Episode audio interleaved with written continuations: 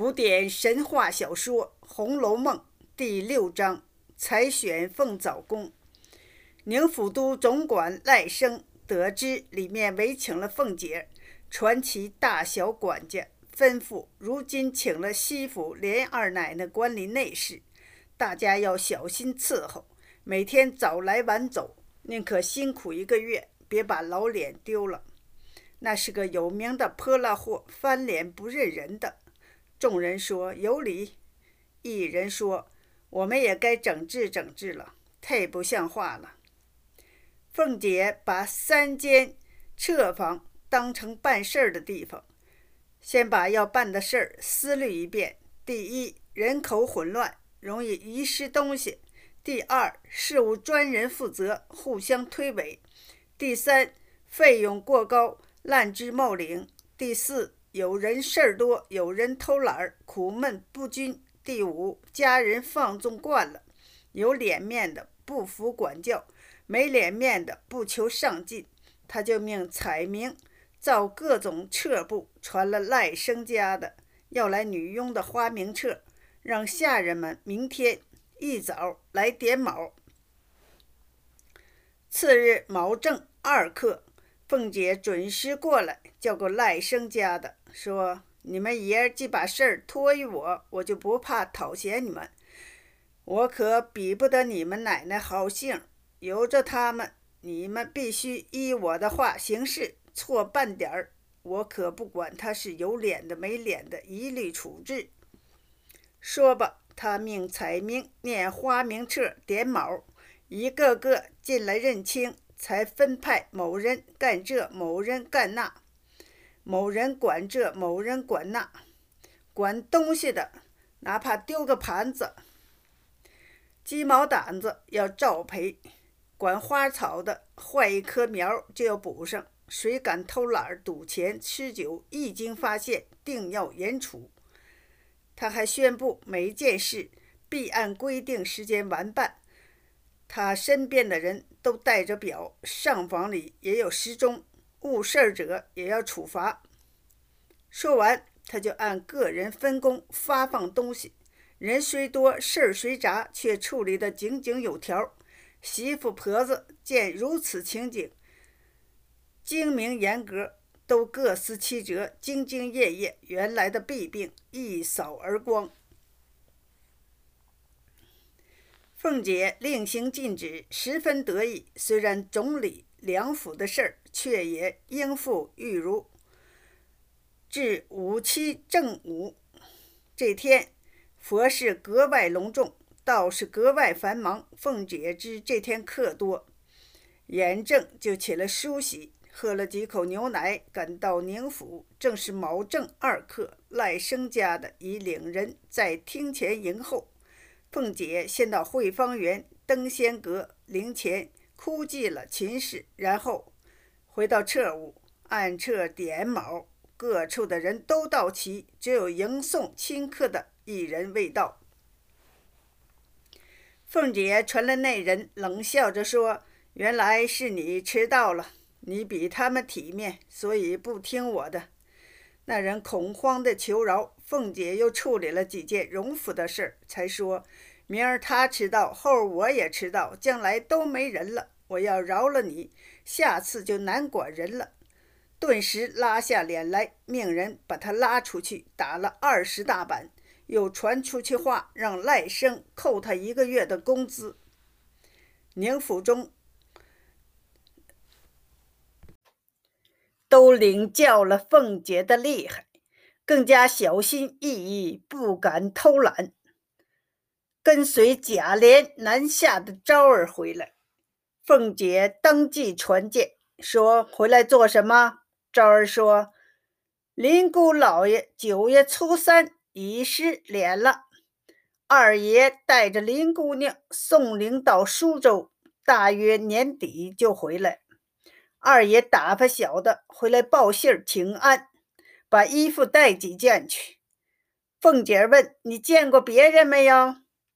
昭儿说：“都见过了。”凤姐向宝玉说：“你林妹妹可以在咱们家常住了。”宝玉皱着眉说：“不知哭成什么样了。”晚上回到家，凤姐叫了赵儿，问个详细。连夜与平儿收拾衣服，检点包裹，交给赵儿，吩咐在外小心，别惹你二爷生气，劝他少吃酒，别勾引结交混账女人，当心回来打折你的腿。眼看就要断气，发丧的日子近了。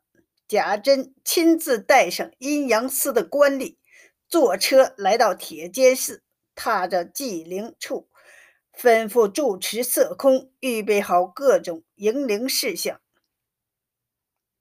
凤姐更忙，一面要主持荣府的日常事务，各项应调应酬；一面要总理宁府的事儿，还要顾及娘家的事情，忙得茶饭无心，坐卧不宁。虽然他忙得整天脚不沾地儿，但因他生性好强，生怕落人褒贬，费尽精神筹划的井然有序，全族上下无不赞叹。停留的最后一夜，至亲好友都要办灵，请来两班小戏，并一班马戏为办许的人演出。尤氏仍卧病在床，一切张罗款待都是凤姐一手操办。她举止大方挥洒自如，旁若无人。到天明吉时，六十四名身穿青衣的杠夫请灵，前面明旗上大书“赵封一等宁国公木孙”，防护内廷锦字到御前侍卫。龙锦卫、亨强寿、甲门、秦氏之灵柩，一应执事陈设，都是现敢做的，光彩夺目。宝珠行未嫁之女，摔伤驾灵，十分哀苦。送殡的官员和家眷相继赶来，公侯伯子男与公子王孙云集，各种轿子车不下百余辆。连前面的驿站浩浩荡荡，队伍摆了三四里长。走不多时，路上彩棚高搭，设席摆宴，声乐齐鸣，都是各家路妓，是北境君王府的。当年的老君王与老宁国公亲如兄弟，两家至今仍常来往。这一代君王名叫水溶，还不到二十岁。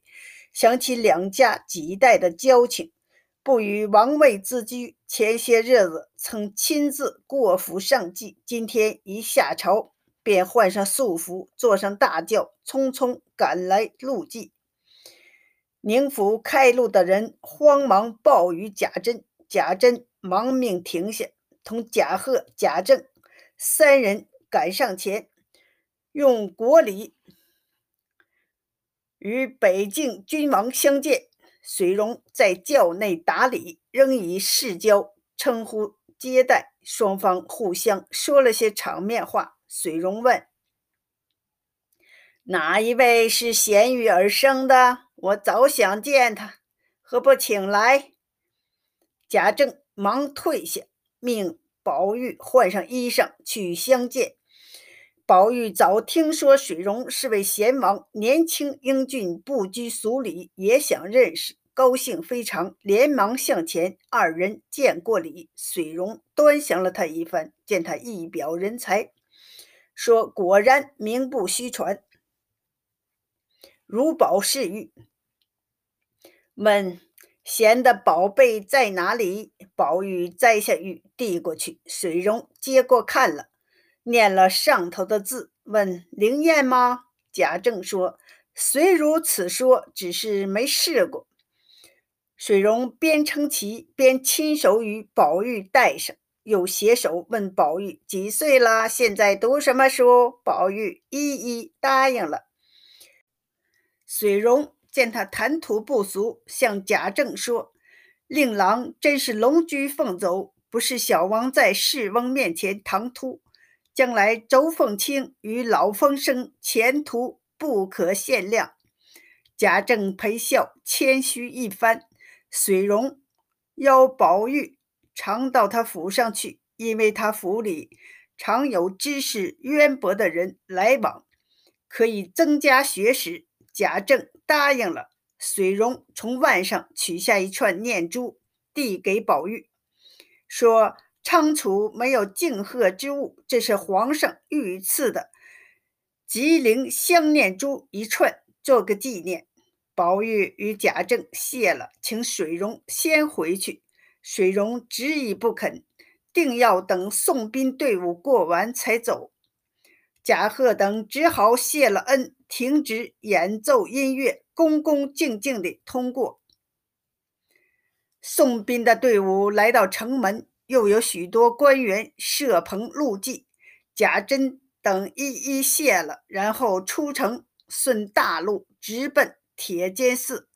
这时，贾珍带着贾蓉来到祝长辈面前，请他们上轿。文字辈的先上车，玉字辈的接着上马。走不多时，铁剑士的声众已列队迎接。队伍来到市中，从坐佛事，安放灵柩。贾珍款待亲友，一一谢掉。从公侯伯子南起，一批批入席，直到未时方招待完。女客由凤姐款待。从号命起，过了晌午才完，只剩几个本族近亲，要等做了三日到场才回去。邢王二夫人回城，要宝玉同回。宝玉贪玩郊外景色，又贪恋秦钟，非要跟着凤姐留下来。二位夫人只得依他。这座铁监寺是当年宁荣二公造的私人寺院，专为贾氏家族在京的人口死了人在此停灵的。不仅有存放灵柩的地方，还预备了送灵人的住处。族中人都在寺中住了，唯独凤姐儿嫌这里不方便，住到离此不远的馒头庵。馒头庵就是随月庵。因庵中蒸的好馒头，得了这个名名号。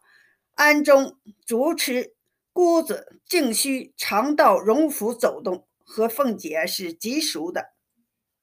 宝玉和秦钟也跟着住进此庵。凤姐回静室歇息，老尼姑见没有别人，悄悄地跟了过来。说有件事儿要到府里求太太，先跟奶奶说。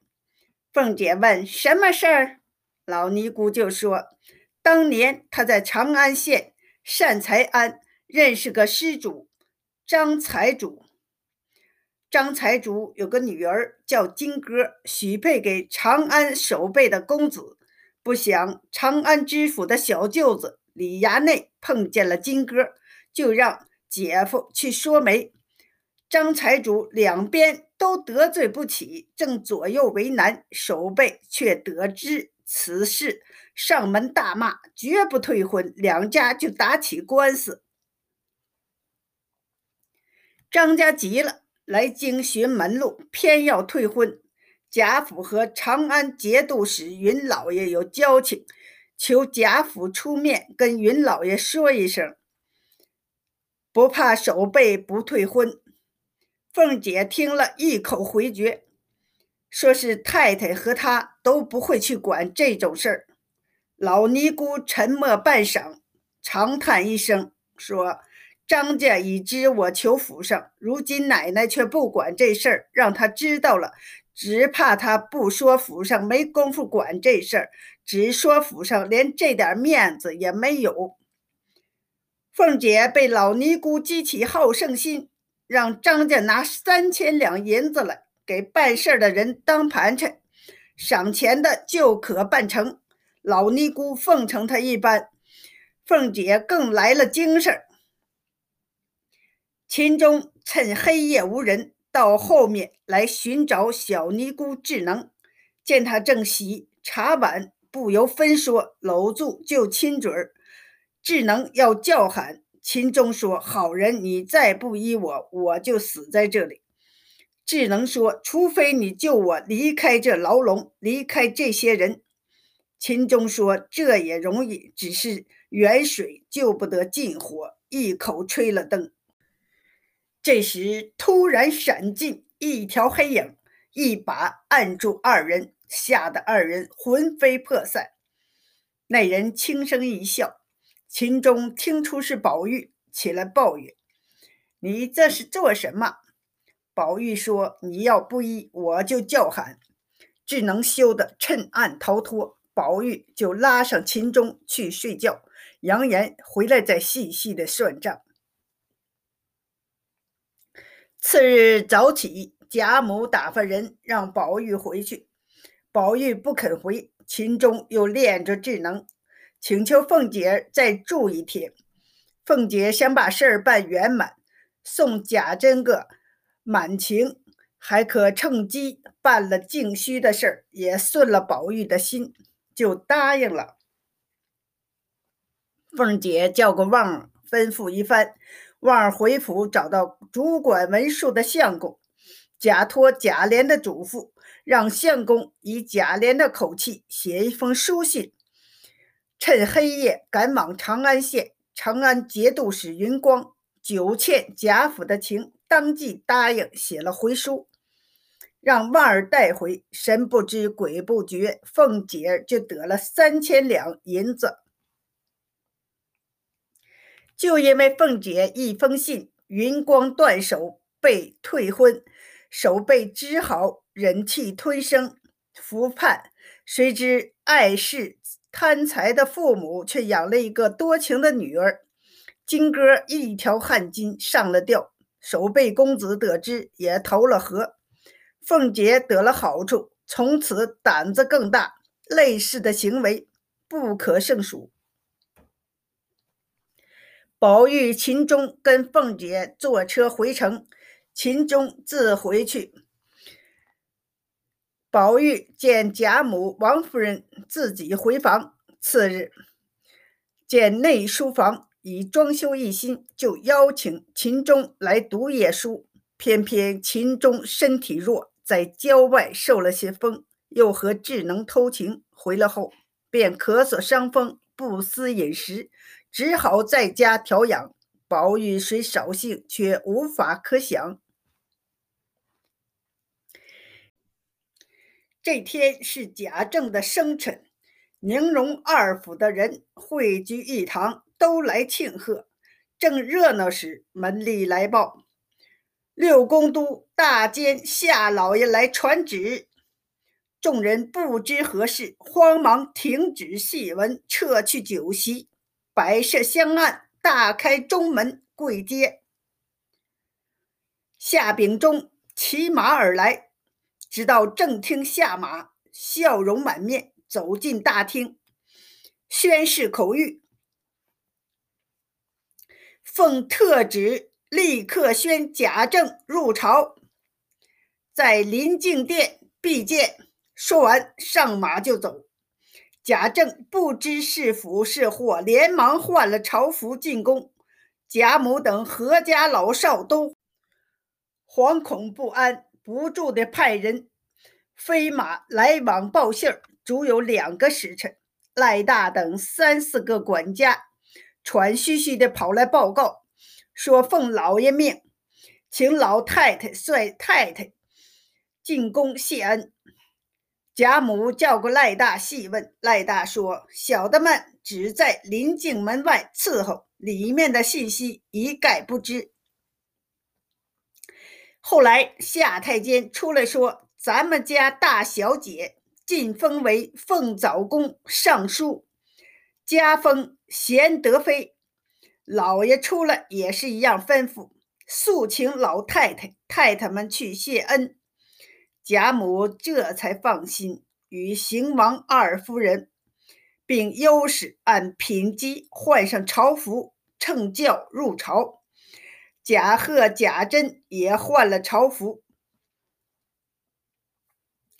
带上贾强、贾蓉，随轿入朝。宁荣二府无不欢天喜地，只有宝玉置若罔闻。原来水月庵的智能逃出来找秦钟，被秦叶赶走，又把秦钟重打一顿。秦叶气得旧病复发，三五天就呜呼哀哉了。秦钟本来虚弱，大病加上毒打，又见老父气死，后悔莫及，病情更重。所以，尽管梁府张灯结彩、鼓乐喧天、热闹非凡，宝玉仍闷闷不乐。幸亏贾琏与黛玉回来，宝玉才稍稍开心。贾琏见过贾政回来，凤姐已摆好酒菜，夫妻对坐，陪他饮酒。贾琏的乳母赵嬷嬷进来，凤姐连忙让他上炕。他执意不肯，平儿就在炕沿上设一个小茶几，摆上脚踏，让他坐下。贾琏捡两盘菜肴，他放在茶几上自己吃。凤姐怕他牙不好，让平儿给他专做些烂些的菜，又请他喝贾琏从南方带回的无锡汇泉酒。凤姐问。老爷叫你去说些什么？贾琏说：“就为省亲的事儿。”赵嬷嬷不明白省亲是怎么回事儿，贾琏就解释：“当今天子认为世上最大的事儿是一个孝字，凡是人不分贵贱，都是父母生的。他见宫中许多嫔妃才人都是入宫多年。”怎能不想念父母？